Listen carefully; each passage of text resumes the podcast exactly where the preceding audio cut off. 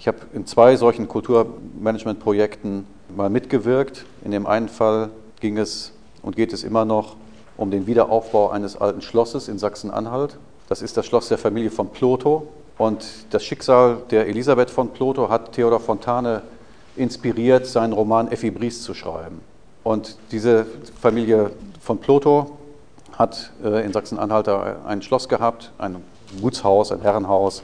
Schloss ist ein bisschen zu viel gesagt, das dann über die Kriegswirren und Nachkriegswirren und DDR-Zeiten und so weiter zur Ruine verkommen ist und das jetzt wieder aufgebaut wird, mit Blick auf diese Tradition, mit Blick auf diese äh, Koinzidenz äh, von Ereignissen. Nämlich einmal, dass da sozusagen dieses, dieses Schicksal der Elisabeth von Plotho, der authentischen Person, äh, ihren Ausgang, seinen Ausgang genommen hat.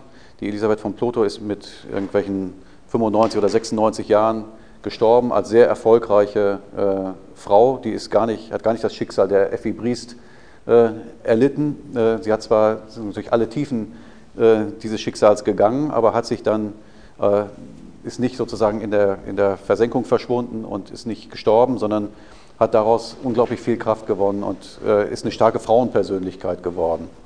Also ein Vorbild gewissermaßen für, für auch ja, feministische Anliegen. Und äh, gut, in diesem, in diesem Fall äh, geht es darum, diejenigen, die irgendwie motiviert werden können, sich an diesem Wiederaufbau zu beteiligen, die irgendwie motiviert werden können, dieses, dieses literarische Interesse mit einem historischen Interesse zu verbinden, die werden sozusagen eingebunden in eine, in eine Community, in eine Gruppe von äh, Akteuren, deren Ziel es ist, wie in einer Bürgerinitiative gewissermaßen, dieses Schloss wieder aufzubauen und da ein Museum reinzubauen und ein Café und äh, das Ganze so zu gestalten, dass, dass da Publikum angezogen wird, dass da Veranstaltungen, Events stattfinden und so weiter und so weiter. Also das Ganze zu einem, zu einem kulturellen Ort zu machen. Aber das funktioniert nicht dadurch, dass man sozusagen unglaublich viel Geld da versenkt und das Ganze dann einem anonymen Publikum anbietet, sondern es funktioniert so, dass man möglichst viele Leute an dem Prozess äh, beteiligt, äh, dieses, diese, dieses kulturelle, äh, diese kulturelle Struktur zu etablieren. Ne? Genau diese Voraussetzungen mitzuschaffen, damit da an dem Ort äh, wieder kulturelles Leben entstehen kann. Und das ist ein anderer Ansatz.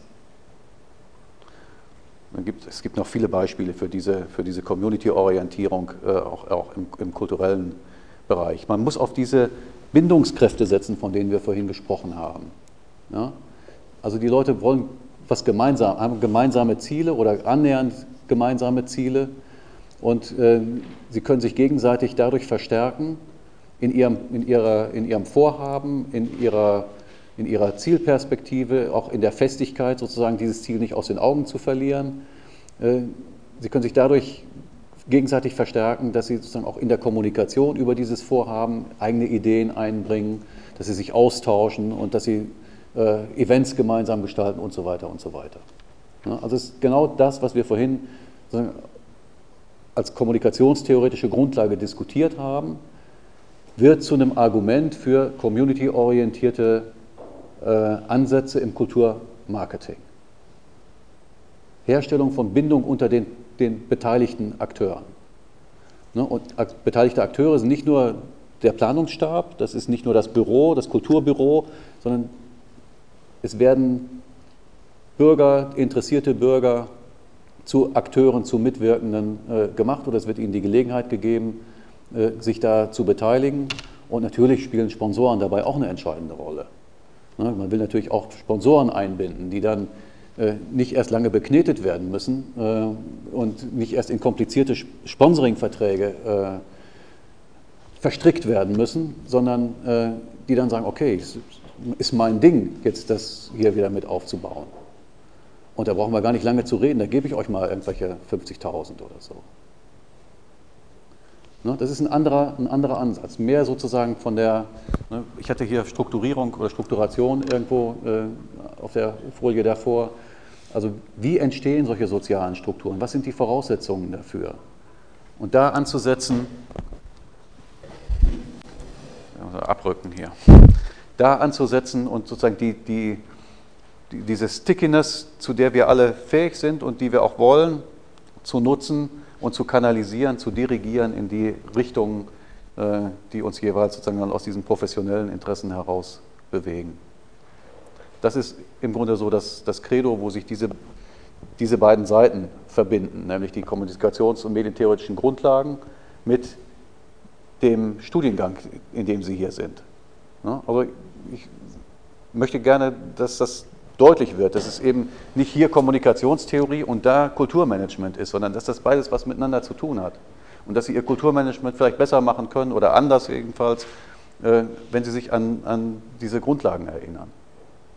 Also wie spricht man die Zielgruppen an, wie, wie erzeugt man diese Art von, von Bindung und wie äh, kann man auch die, ja, die Orientierung schaffen, dass man, dass man halt die, die Akteure sozusagen einschwört, auch was ihre kognitive Parallelität oder ihre, Konsensualität mit Blick auf dieses Vorhaben anlangt.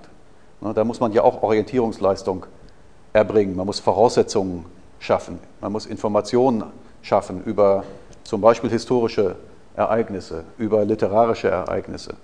Also wer nichts über Effi Briest weiß, das sind in Deutschland nur wenige, denen muss man dazu was sagen. Ja, wer nichts über starke Frauen weiß, dem muss man das sagen, dass es starke Frauen gegeben hat in der Geschichte und dass diese Elisabeth von Plotho eine war. Und äh, indem man solche Informationen nachfüttert und auch Leute damit behelligt, die das vielleicht gar nicht vorher wissen wollten, die man aber dann auf diese Weise einfangen und begeistern kann und indem man sie eben auch auf allen möglichen Kanälen, die sich anbieten, anspricht, da kann das Stück, Stück weit äh, in die richtige Richtung entwickelt werden. Und in dem, in dem Projekt gelingt das zunehmend besser. Ist auch eine Frage der Zeit. Also aus dem Stand kriegt man das nicht hin. Man muss ja halt erst genügend viel kritische Masse, also Mitwirkende einsammeln, ne? bevor das mal so eine schlagkräftige Truppe wird. Also man braucht auch Zeit, klarerweise. Das zweite, ist, das zweite Projekt ist ein Projekt, das auch in Sachsen-Anhalt liegt, das ist das Schloss Ribbeck. In dem Schloss Ribbeck ist es aber sehr viel besser gelungen, weil da eine, eine Kulturmanagerin ist, die das wirklich gut drauf hat. Und natürlich sind mit Birnen und so die Voraussetzungen auch etwas günstiger als mit Literatur, weil Birnen kann man anfassen, kann man essen, kann man trinken, also als Saft und als Schnaps ja, und als Helene. Ähm, also da gibt es dann sozusagen diese ganze kulinarische Ebene noch zusätzlich dazu.